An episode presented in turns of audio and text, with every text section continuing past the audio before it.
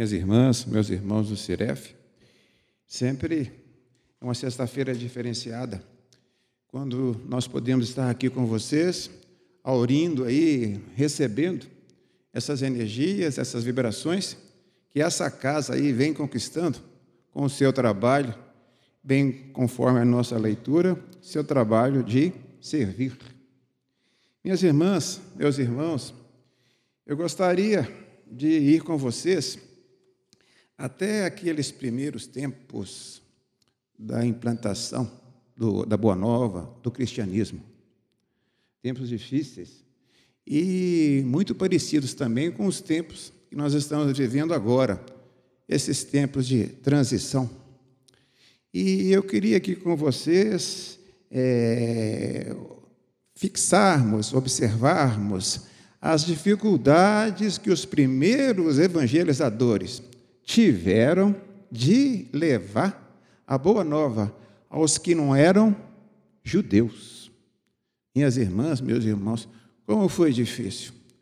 O povo judeu, no qual Jesus é, veio pessoalmente, ele tinha costumes extremamente aferroados, difíceis. E essa dificuldade, ela muitas vezes, ela foi até assolada, aumentada por interpretações diferenciadas das coisas que Jesus falava. E antes de nós entrarmos aqui no como a espiritualidade, depois que o mestre tinha ascendido às esferas superiores, como a espiritualidade foi aí modificando este, este modo de pensar. É, nós encontramos no Ato dos Apóstolos, nós encontramos no capítulo oitavo dois fatos. São sequenciais praticamente. E encontramos também no capítulo décimo, também de Atos dos Apóstolos, outro fato no qual a espiritualidade extremamente atuante e presente, ela modifica esse pensar antigo. E mas antes, vamos dar uma chegadinha no evangelho, em Mateus no capítulo 5 e em Marcos no capítulo 7. É o momento de Jesus.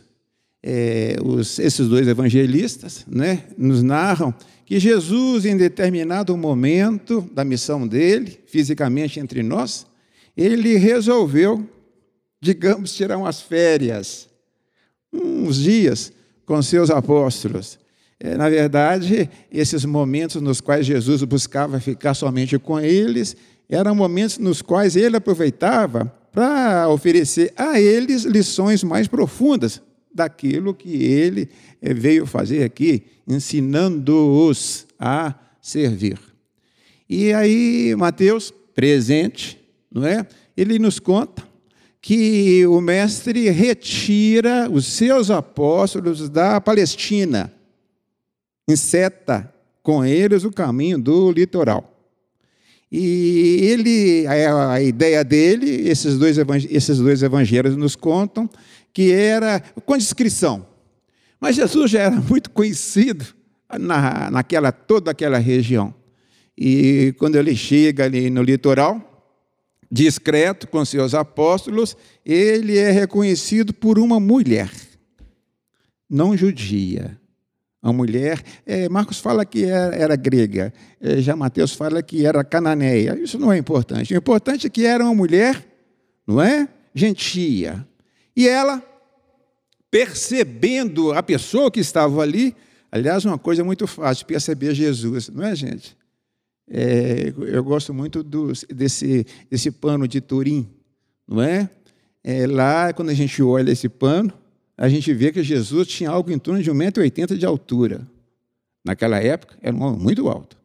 É? Além disso, também, é, tinha parte dele também, né, é, espiritual dele, era difícil não perceber não é, que ali se tratava de uma pessoa muito diferenciada.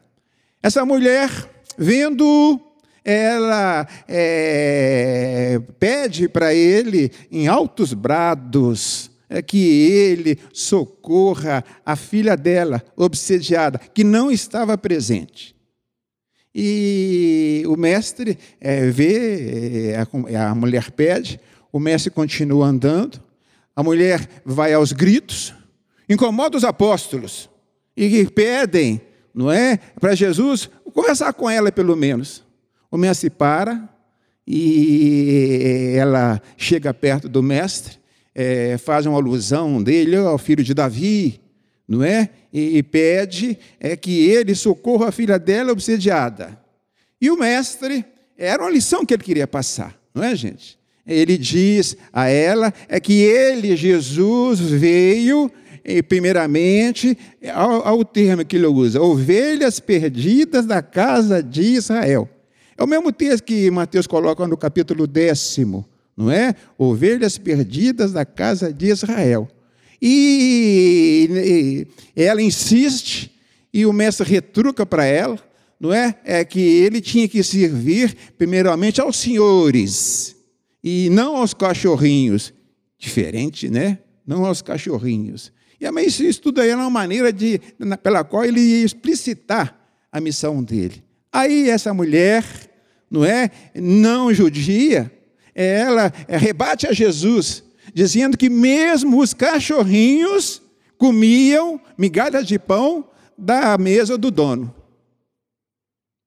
Mestre para, não é? Se volta para ela, é, para de falar, olha, as pessoas, os seus apóstolos ficam bem atentos o que, que vai acontecer, e ele diz para os apóstolos: Eis é uma mulher de grande fé. Não é? E diz a mulher: A sua fé não é, é permite que eu vá curar a sua filha. E diz para ela: Vá, sua filha já está curada. Esse episódio, minhas irmãs e meus irmãos, ele é muito significativo. E serviu também de alicerce para quando a Boa Nova começou a ser explanada, para que aqueles judeus mais aferroados dissessem que o evangelho não era para os gentios. Meu Deus do céu, como causou dificuldade, não é?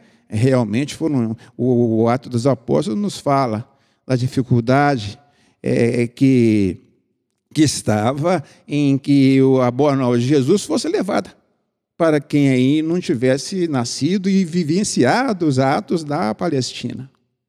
E aí a gente vê, não é, o trabalho da espiritualidade em demover aquela ideia fixa deles.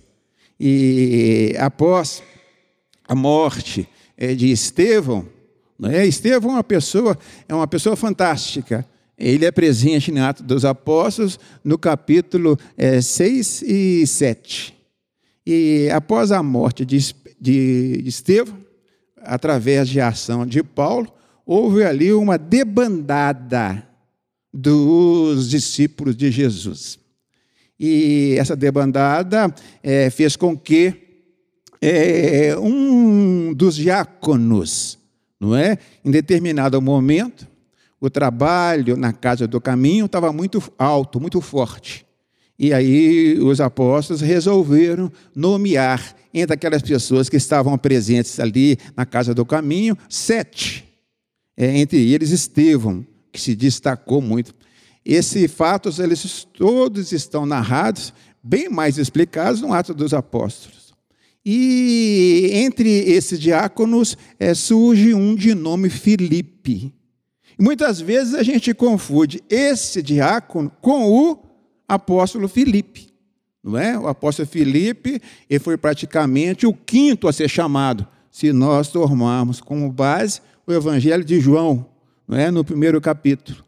E, mas esse Filipe, que aparece em Atos dos Apóstolos, é um diácono.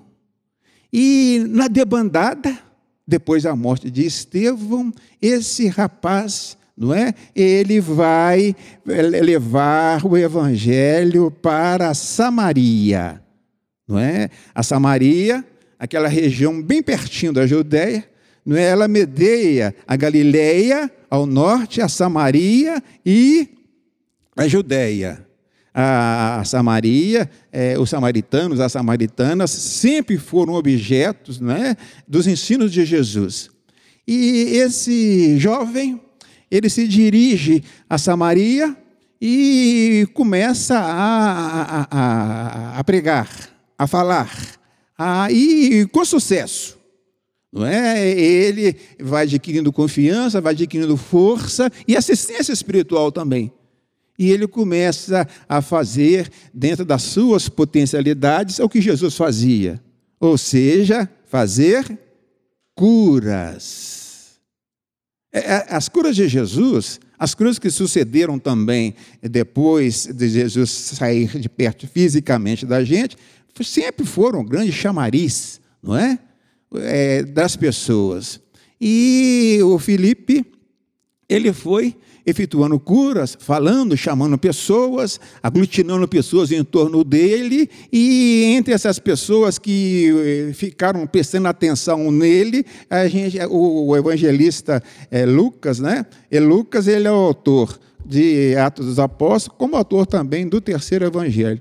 E Lucas nos fala é que durante essas curas, essas pregações eh, de Filipe, esse, esse uma, uma pessoa, é, Simão, é, o nome dele era o Mágico, uma pessoa que existia na Samaria, e Simão, o Mágico, começou a achar que aquele jovem tinha algo de diferente. E ele se aproximou de, de, de Filipe. E querendo né, é, observar como Filipe fazia aquilo. Filipe prosseguiu com esse Simão mágico acompanhando. Entretanto, Filipe percebia que ele curava as pessoas, mas ele não tinha condições, não tinha feito ainda nenhuma, ele não tinha feito que nenhuma daquelas pessoas por eles falada recebessem o Espírito Santo. Não é? O recebimento do Espírito Santo é um fato fantástico é, ele é narrado de uma maneira muito precisa é, no Atos dos Apóstolos, no capítulo 2. É aquele momento no qual a espiritualidade ela, embarca, ela chega, ela se sintoniza com os apóstolos. E a partir daí, é, realmente, é que começa a pregação do Evangelho. E a chegada do Espírito Santo, ela tinha uma característica que falava que aquela pessoa é, tinha recebido o Espírito Santo. Xenoglosia. Não é? Toda a citação da chegada do Espírito Santo, é, a, a, quem o recebeu, ele começa a ter essa faculdade de falar outras línguas. Ou seja, percebia-se que aquela pessoa tinha recebido o Espírito Santo. E na sua pregação pela Samaria, Felipe não tinha conseguido fazer isso. E, isso é notado, inclusive, lá pelas, pelos remanescentes dos apóstolos em Jerusalém. E eis que é, uma missão de socorro para ver o que estava acontecendo é levado até Filipe. E é, até ele chegam vultos é, preciosos, Pedro e João Evangelista. Pedro e João Evangelista chegam para ajudar o Felipe na missão. E, e os dois, eles, junto com Felipe, impondo as mãos, eles fizeram com que, não é, aquelas pessoas ali, gentias, não é, não eram judeus, eles passassem também a receber o Espírito Santo. E este fato foi o primeiro, não é? Nessa tentativa de modificação. E o nosso Simão o Mágico, quando ele percebe que João, evangelista, e Pedro tinham essa capacidade, ele se aproxima dos dois e oferece para eles uma quantia de dinheiro para que eles impusessem as mãos nele, Simão o mágico, e que ele pudesse ter essa, essa capacidade não é? de também transmitir o Espírito Santo. No finalzinho, nessa parte desse fato, o nosso Lucas nos fala a reação forte e veemente não é? é de João e Pedro, é, dizendo não é? A esse a esse essa, essa, pessoa que tentou fazer uma simonia não é? A compra de coisas sagradas eles foram extremamente é, é, é, fortes com ele dizendo que essa ação que ele tinha feito era uma ofensa a Deus e que ele Simão o mágico ia ter as consequências disso. E Simão o mágico, ele percebendo isso, ele pede, né? Ele vê o que tinha feito e pede é, que os apóstolos o protejam deste fato. Pois bem, foi a primeiro round, digamos assim, dessa tentativa de transformação é, é, da mentalidade de aceitar os gentios nos evangelhos. Pois bem, este Filipe, ainda no capítulo 8, nós temos um segundo fato envolvendo esse Filipe. Esse Filipe, após o trabalho dele na Samaria, ter já tido um desenvolvimento maior, o Filipe, ele é visitado, digamos assim, por um anjo. E esse anjo, ele faz com Filipe, ele, solicita, manda que Filipe deixe a Samaria e se destine a uma estrada que ia de Jerusalém a Jope litorânea. E o, o Filipe, ouvindo isso, ele obedece e se destina àquela estrada. E em lá chegando na estrada, é, ele, Filipe, percebe que está aproximando do local onde eles estavam uma carruagem, não é? Uma carruagem uma coisa muito difícil naquela época. É, é, as pessoas que usavam carruagem para se locomover eram pessoas de algum porte social, econômico. E a carruagem vai aproximando, e o anjo chega novamente em Filipe e diz para ele, para ele se aproximar da carruagem. E Filipe aproxima da carruagem e ele percebe que lá naquela carruagem tem uma pessoa recitando em voz alta Isaías, o profeta Isaías. E ele se aproxima não é? Ele percebe que a pessoa que estava lá dentro era um, um etíope, não é? Era um eunuco. E esse eunuco era uma pessoa importante na Etiópia. Ele era o administrador, é, o maior administrador né, da rainha Candace. Ou seja, era uma pessoa, um etíope, que tinha tem uma, uma ligação com a religião judaica, ele ia a Jerusalém eh, constantemente, né, para aumentar o conhecimento dele. Numa dessas viagens, ele, é, lendo Isaías, ele, em voz alta, foi percebido por Filipe. Filipe se aproxima dele. E Filipe, ele eh, entra na carruagem e começa a explicar não é? é para aquele eunuco, pessoa importante, eu repito, não é? as passagens de, de Isaías. A conversa vai, a carruagem vai andando, a conversa vai se desenvolvendo, e é, o Felipe percebe é, que esse etíope, né, esse eunuco, ele estava extremamente bem preparado ele vai conversando, ele vai entendendo, ele vai falando para o eunuco sobre Jesus. A grande missão de Filipe era colocar nesse eunuco exatamente Jesus.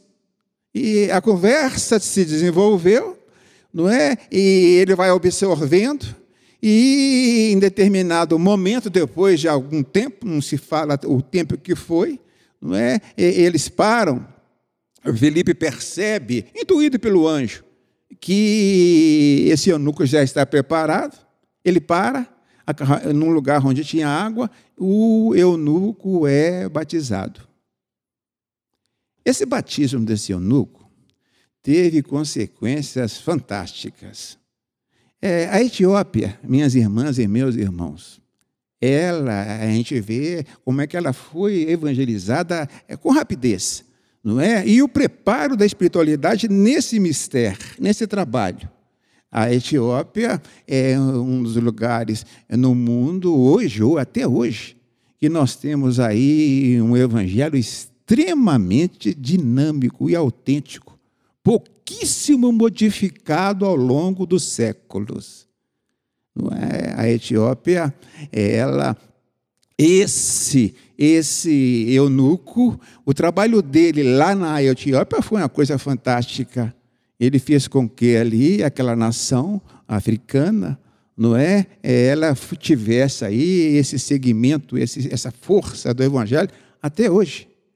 Ah, nessa busca da arca perdida, muitas pessoas é, é, apostam, que a arca estaria escondida lá. Mas o importante da gente ressaltar não é, é o trabalho que a espiritualidade foi fazendo com esse moço. Primeiro a Samaria e depois o plantar dessa semente nesse eunuco. E hoje a gente observa como é que essa semente realmente ela vicejou com extrema força. Pois bem, nós temos ainda um terceiro fato não é? Da espiritualidade agindo para fazer com que a, o evangelho fosse levado para os gentios. Inicialmente nós vimos, foi falado é, para os samaritanos, depois foi falado com ênfase para a Etiópia. Pois bem, esse fato que nós vamos narrar aqui agora, esse fato ele está aí no capítulo décimo de Atos dos Apóstolos. Lucas nos conta que em Cesareia, uma cidade litorânea, não é? No Evangelho nós encontramos duas Cesareias, Cesareia de Filipe, não é? Onde Jesus inclusive foi, e Cesareia no litoral. Cidade grande, cidade forte, cidade que foi construída, é, uma obra que até hoje é falada, o Porto de Cesareia uma obra de Herodes, que se intitulava ele mesmo de O Grande. E Cesareia, cidade rica, cidade forte, e ela tinha lá uma centúria né, de uma legião romana. Lucas nos dá até o nome dessa legião, a legião italiana. E esse centurião, é, ele era uma pessoa é, conhecida pela maneira dele ser. Era um homem é, que respeitava profundamente a cultura judaica, não é? Era um admirador, tinha uma família unida, tinha um grupo de amigos unidos, e não nos esquecendo que essa família, esse grupo de amigos, eram romanos.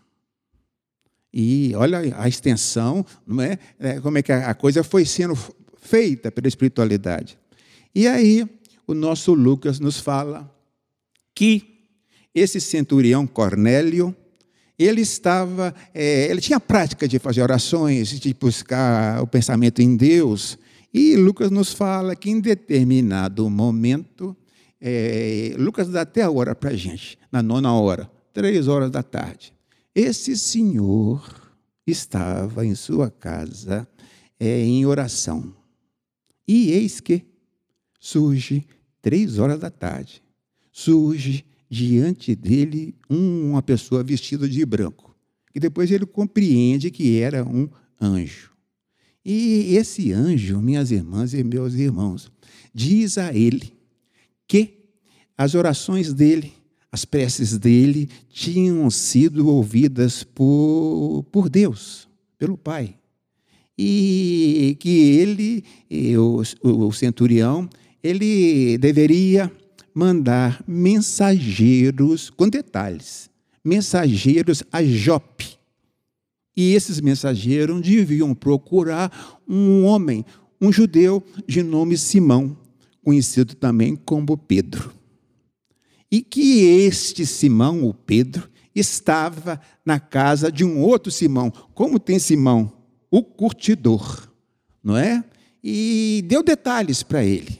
E imediatamente, perplexo ainda, não é? Esse centurião, ele diz, chama dois empregados dele, servos, e um soldado fiel a ele. E incumbia aos três de ir até Jope, é, na, nas cidades litorâneas, que fossem para buscar Simão, Pedro. Pois bem, Pedro, ele estava sozinho, não é? Nos começos, nos primeiros tempos, Pedro se fez acompanhar muito por João Evangelista. Em várias passagens nós encontramos os dois. Mas dessa vez Pedro estava em Jope. E ele tinha realizado várias coisas aí realmente é, fortes, inclusive a ressurreição de uma mulher. E Pedro é, se encontrava realmente é, na casa do Simão o curtidor. E aí o evangelista nos fala, Lucas, que é, na manhã quando a gente vai somando as coisas, a gente vê, é na manhã seguinte que o anjo tinha surgido às três horas da tarde para o centurião. Na manhã seguinte, Pedro, lá na casa desse Simão curtidor, ele amanhece com uma fome imensa, realmente faminto. E enquanto é, ela fala na, na sexta hora, seis horas da manhã, não é? Que ele, é, esperando que a comida fosse feita, ele vai para o terraço da casa.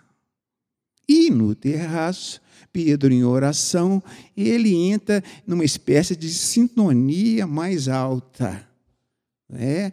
E aí ele começa a perceber, ele vê que os olhos espirituais dele foram dilatados. E ele percebe olhando assim por firmamento, ele tem uma visão.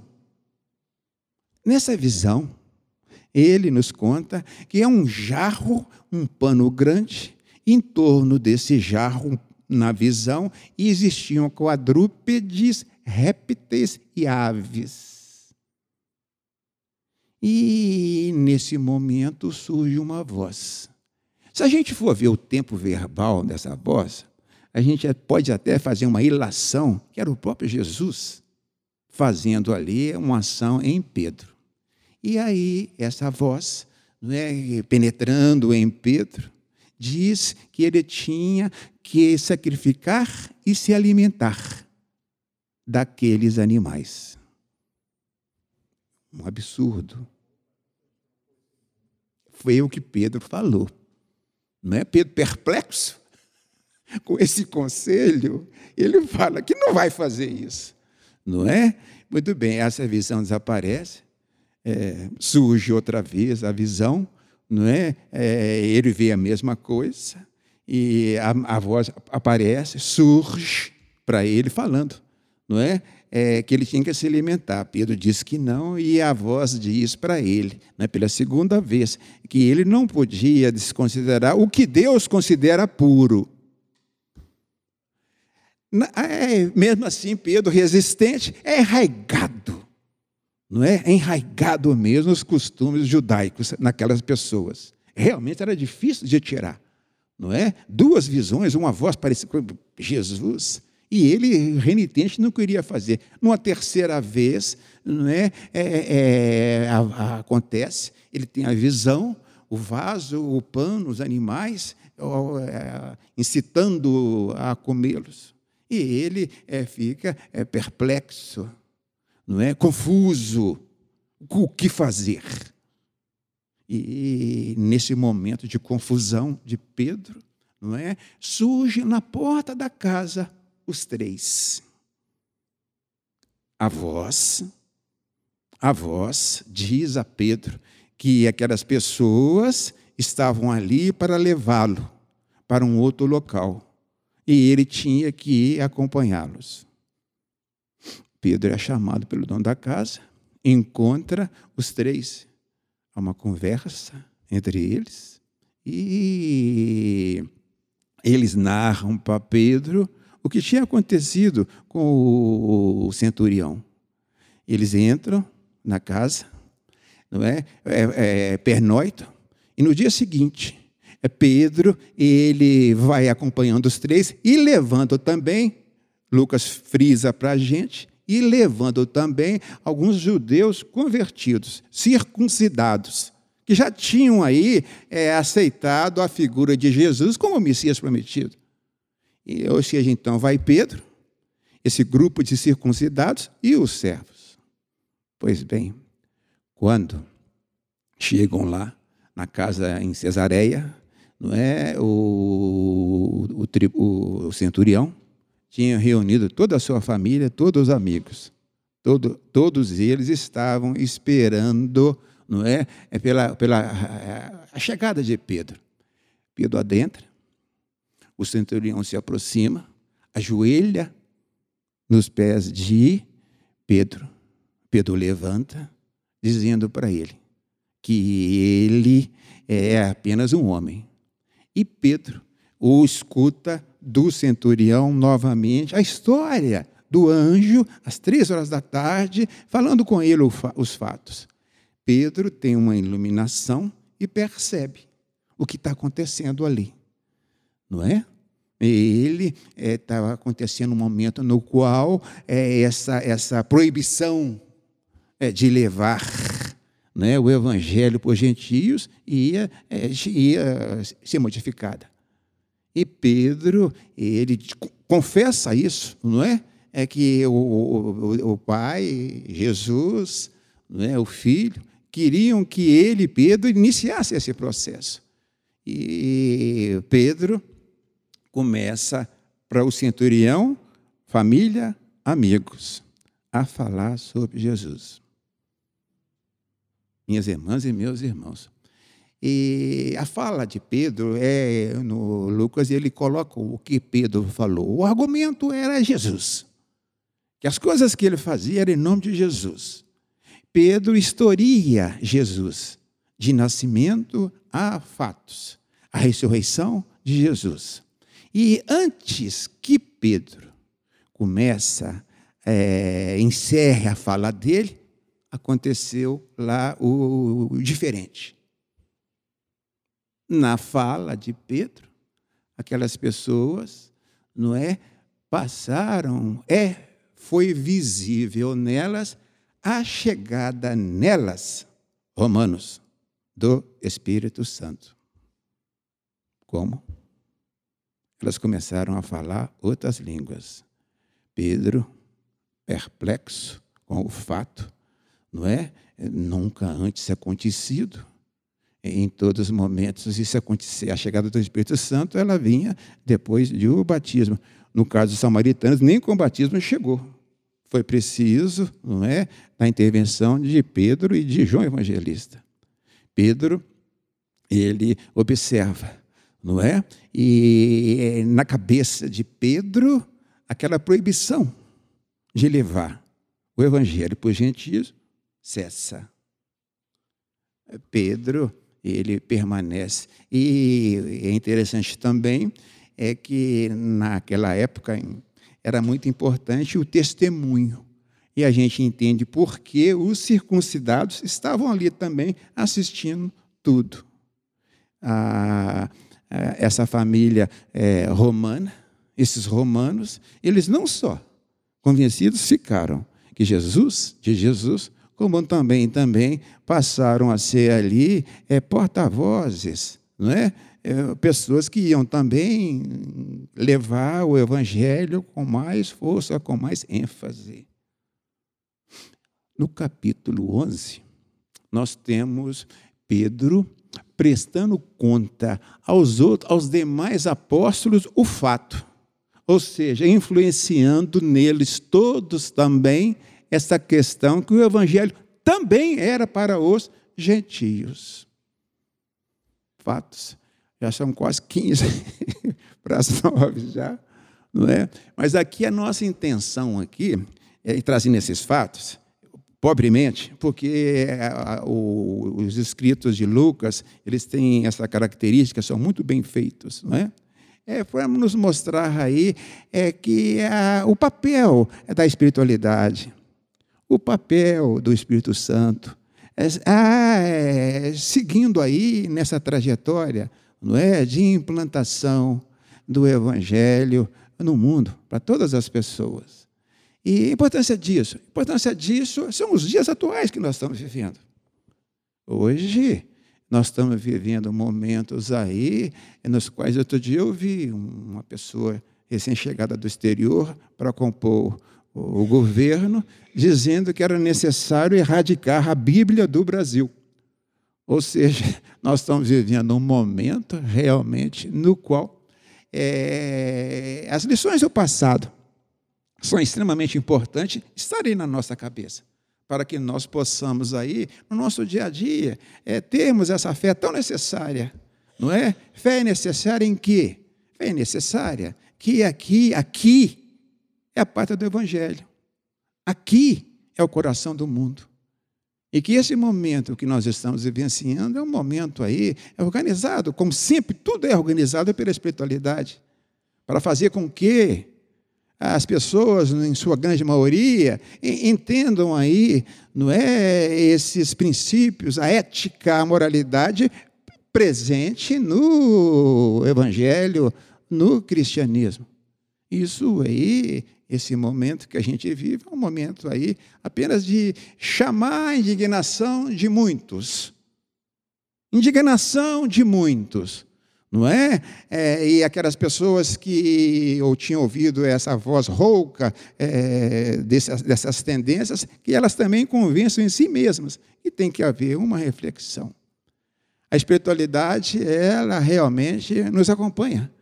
E o próprio Evangelho quando lido, quando estudado, carreia para o local, para as nossas mentes, essas energias e vibrações. Não é, gente? É para o nosso momento. A gente se esforça, mas as limitações são muitas. Por isso eu peço a vocês que eu procure os detalhes no escrito de, de Lucas. Não é? Eu repito, as duas histórias é, de Filipe estão no capítulo oitavo. E a história é de Pedro, não é? é, fazendo com que aquela célula, célula, não é, romana, fosse convertida. É, quando nós é, observamos que Roma era a capital do mundo, mas algo aconteceu antes de Pedro e Paulo chegarem lá, não é? Algo aconteceu que já tinha lá em Roma essa célula. Quiçá não seja aí dessa família desse, desse centurião. Louvado seja o nosso Pai, louvado seja o nosso Criador, que nós, com o nosso Evangelho vivenciado, estudado e vivenciado, que nós possamos perceber a grande realidade de nossas vidas. Que a gente vive em Deus, que nós nos movemos em Deus, que nós existimos em Deus.